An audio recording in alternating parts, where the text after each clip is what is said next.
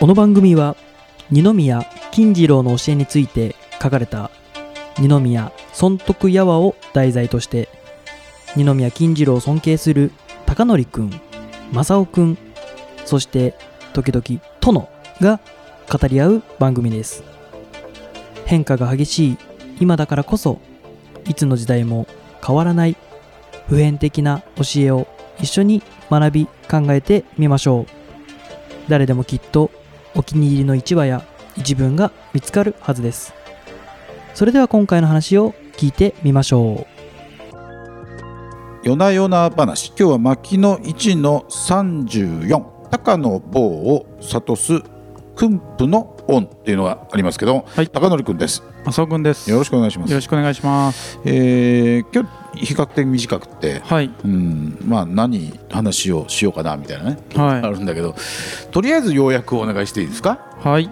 えーっと今回はですね、まあ高野坊というですね、高野さんっていうのは今の福島県の、まあ、昔でいう相馬藩という相馬藩の、えー藩士、うんまあ、武士えーだったそうでそのあの武士である高野さんにえー諭して、うん。まあ、いろんなあーまあいろんなというかですねここ非常に短いのでうん。あのまあ、いろいろ例え話をされてるんですけども、えー例えばですね火があのゴーゴーとうん。燃えている、うん。それもですね、うん。薪が尽きれば、うん。あの火はもう当然に消えてしまうと、うん。で弓矢をあの行った時にですね、えーその弓矢あー矢もですね勢いが尽きたらポトッと落ちてしまう、うんうん。それからあの鉄砲玉にしても、うん。ものすごく勢いよく飛んでいくわけですけども、うん。これもまた何者にも当たらずに、うん。勢いが尽きればポトッと落ちてしまうと、うん。いうことを話されてるんですね。うん。で王は何を言いたかったっていうと、うん。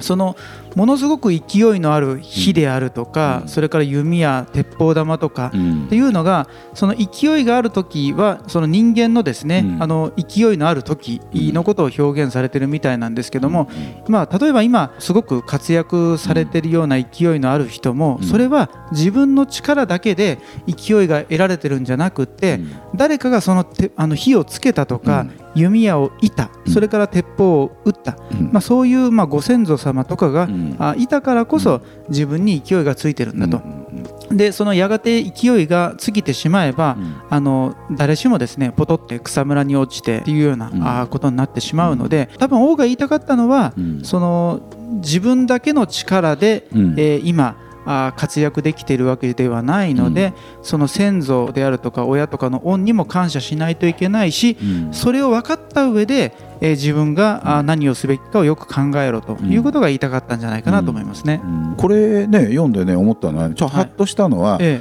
あの鉄砲の弾撃ってえはいそれがあの要するに勢いが尽きてねえその野原にこう落ちてる弾を想像したことなかったなと思ってて、えあなんか鉄砲ってさパーンって撃ったら、えええ。え壁の中にズボーンいったりとかさ、うん。そうですね。普通はそういうのあるんだけど。あは。い。だから野原にあそっか野原で撃ったらこれ野原にほとんど落ちてんだと。そうなんですよね。弓でもね。えでまあ、要するにそれって一つはさ活動するものはえうん。そのすごい勢いがいい時と、うん。そうじゃない時の差が大きいじゃん。だかうんら植物ってさ別に活動しないから、あうん。だからまあそこにあるあはい。植物を、あまあ、例えば花を見て、はですごいあの綺麗な時と枯れた時とってのはあるんだけいど、はそのなんか活動するとその勢いがあるでしょ、いはい。ええ植物にはさそう,、うんそういうあの美しさってのはあるかもしれないけど勢いっていうのはあんまり感じられないんだよね。ええうんその活動するものについての勢いっていうのはすごいやっぱり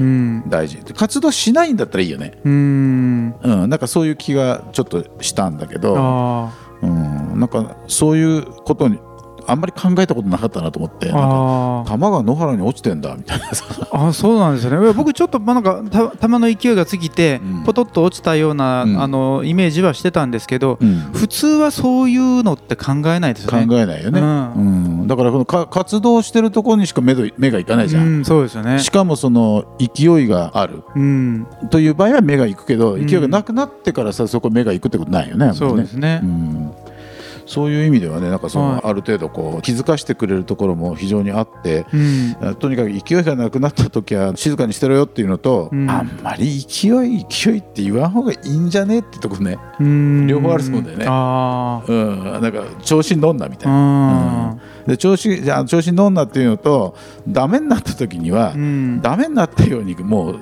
あの受け入れなさいとうん。言ってんのかなみたいなこうん。とをちらっと思った。あそれよりもさ今日の一文やんなきゃいけないんだね。はい。はい、ちょえーっと今日の一文はですっと、ね、えー真ん中ぐらいにあるんですけども「己が勢い世に行わるるとも、己が力と思うべからず」となるほど、いうところですね。うん。今日のね、はい。内容からするとそこになるよね、はい。そう思うんだけどさ、うん。いやこれこんだけ短いからさいやそういうんじゃ面白くねえんだと思って、うん。えー、と一番最初の文章で僕の一文はねはい「ものおのおの名あり数あああそこにり」来ましたか。これです。はい。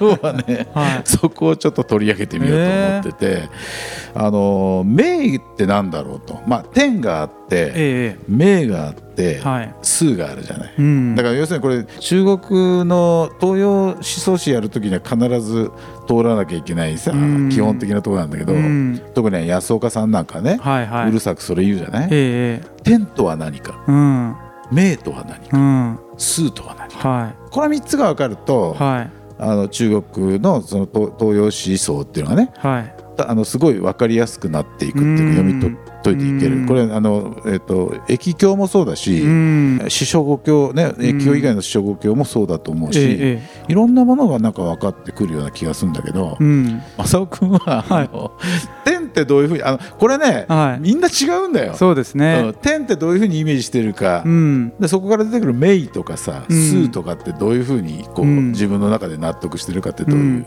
はいはい。そうですね。僕の中ではあのし結構しっかりとしたものがあるんですけども、まず天というのは、うん。一言で言い表すのはすごく難しいんですけども、まず、うん。あの宇宙そのものであるとか、うん。あー自然ありのままの自然というのが天かなというふうに僕は捉えてます。うん。なるほど。ははい、そう捉えた時の「名」ってなんだい、はい、命というのはですね、天からうん。その世の中というか、うん。まあ、その世界中に、うん。まあ、ありとあらゆる作用ですね、うんうん。命とは作用だと僕は考えてます。だから天っていうのはその、えー、と自然そのものであって、うん。えーその天を見た時のこはい。のいろんな、ねその局地局地で作用がこうある、ええそそれが名だと。そうですね、うん、なるほど。これ数となるとはい、数っていうのはですね、僕は一言で言うと結果だと思ってますね。うんはい、あのまあ、結果というかあ結果という一言では、まあ、本当は収まらないんでしょうけども、そのまあ、天からうん。命という作用があって、うん。でその結果、まあ、例えば正雄君という人間で言うと、まあ、うんこういう入れ立ちであるとか、うん。こういう家に生まれたとか、うん。まあ、その自分ではどうしようもないような、あうん。のある意味その因果というか、うん。結果というものがありますよね。うん。その自分の力では抗うことができないようなものも数でありそれから自分の力によってうん。その世の中で活動してうん。何か、えー生み出された結果っていうのもうん。数だと思うんですね。なるほど、はそれはあのとってもよくわかります。あの、はい。ただ100人いたら100人うん。多分違うと思うんだよね。そうでしょうね。うん。これ天はね、は宇宙の中の生命のエネルギーってねよく言うじゃない？んでそれはよく言うんだけど、ええ。まあそれよくわかんないんで、まあでも宇宙の中にさ生命っていうのはやっぱあるよね。うん。でそれは地球以外のところにもあるかもしれないんだけど、うん。まあ、そういう生命のエネルギーでよよくでそれじゃよくわかんないな。それわかるけどねっていう感じで俺はねやっぱりね今言った自然そのものっていうふうに言ったけど、うん。俺混沌だと思ってね、んもうなんかいろんなものが混ざっててでその混沌っていうのは何かというとなんか動きがあるわけよ。うん。安岡さんが増加っていうじゃん創造と変化っていうじゃん、はいはいはい。あれのこうイメージすると混沌なんだようね、ん。でそれが今度メイは作用って言ったけど、うん。あのそれはあのだいぶ近い。メイはだからそのその混沌の中で起こってる事柄みたいな。うん。だけどねちょっと違うのがね多分地球のことっていうふうに俺は限定して考えた方がいいかなとう思ってるね。ん。天は宇宙全体じゃん。えで明ははい。地球で起こってる作用とかさ、えうん。地球で起こってる事柄とかうさ、ん。うん。でそれはでもその天そのそ天天の作用とか天の事柄なんで、うん。人間がうん。その知恵とかそういうものでうんたぐるものじゃないわけ、うん。もう自然の状態そのものとか作用そのものとかね、そういうことなんよね、うん。でこのあの数となると、うん小賢しい人間の知恵が入ると思う、うん。で要するにあのなんていうの因果関係。でさうん。結果っていうと因果関係とかそういう感じであることは間違いないけど、うん。天とさ、うん。命のとこまでは人間の小賢しい知恵とかなくて、天とか地の中でようん。知恵持ってる人間だけやんうん。らそれが考えた法則みたいなものが数かなみたういな、なんかそんな感じで取ってるんだよね。はあはあうん。通気なとかって言うけどそうですね。あねてうん。天道から言うたあら、うん。別に善も悪もないんだけど、うん。その人間の小賢しい知恵が入るとん。数奇なってなんかちょっと悲劇的なみたいなさ、なだから天道と人道の分け目っていうのがそこうん。の数に、数か命までなのかっていううね、ん。まあそういうことなんだろうな、だけどさ命の中に数はあるわけだから、うん。だから天道と人道って別に対立するもんでもなくて、うん。だもう天がさ人人がそういうふうな欲持ってねなんかいろんなこと、なんか小賢しいことも考えるっていうのは天は予測してるわけじゃんあ含まれるとかいう関係でもちょっとないんだけど、うんあの今言ってることってすごい難しいことで言ってるあのでねわ,、うんあのわけわかんねえなと思って聞いておられる方いっぱいいると思うんだけどすごくわかりやすく言ったとしても今ぐらいにしかなんないみたいなね。うんまあそうでしょうね。あの難しく言おうと思えばいくらでも言えるしる。うん。簡単に言うっていうことが一番難しいでしょうね。難しいいやだからど。うやったらね伝わるんだろうなって昔から考えてて天とかさ、うん命とか数うん。天命数で言うとあと天命とかさ、うん。命運とかさ、うん。まあ、運運っていうのはだからその命が動くことだから、ううん。ん命がとどまることを宿命っていうわけでね、ううん。んだからまあそういうその命ってなんだろうな。命の根源うん。なんだけど、そのその要するに大元の命ってなんだろうなっていうのはね、うん。これがあの分かってもらえたら非常になんかこういろんなことが話ができるようになるんだろうなと思っちゃったりもするんだけどうね。ん。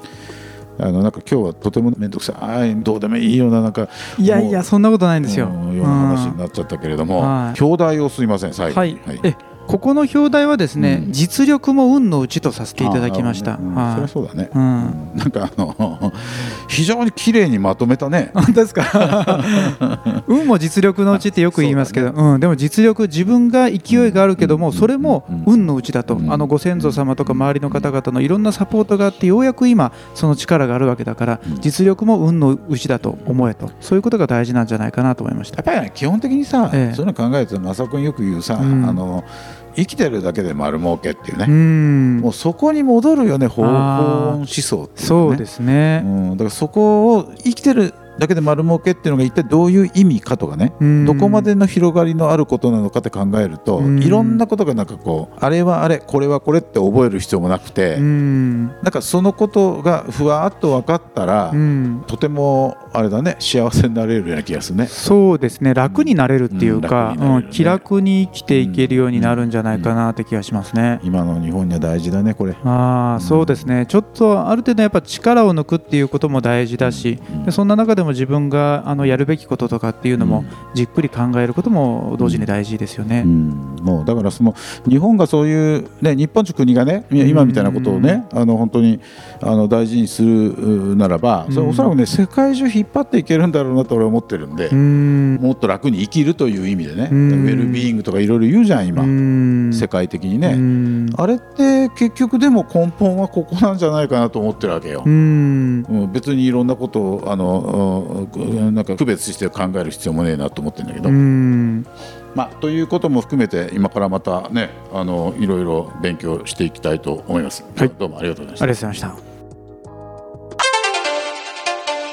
今回もお聴きいただきありがとうございました。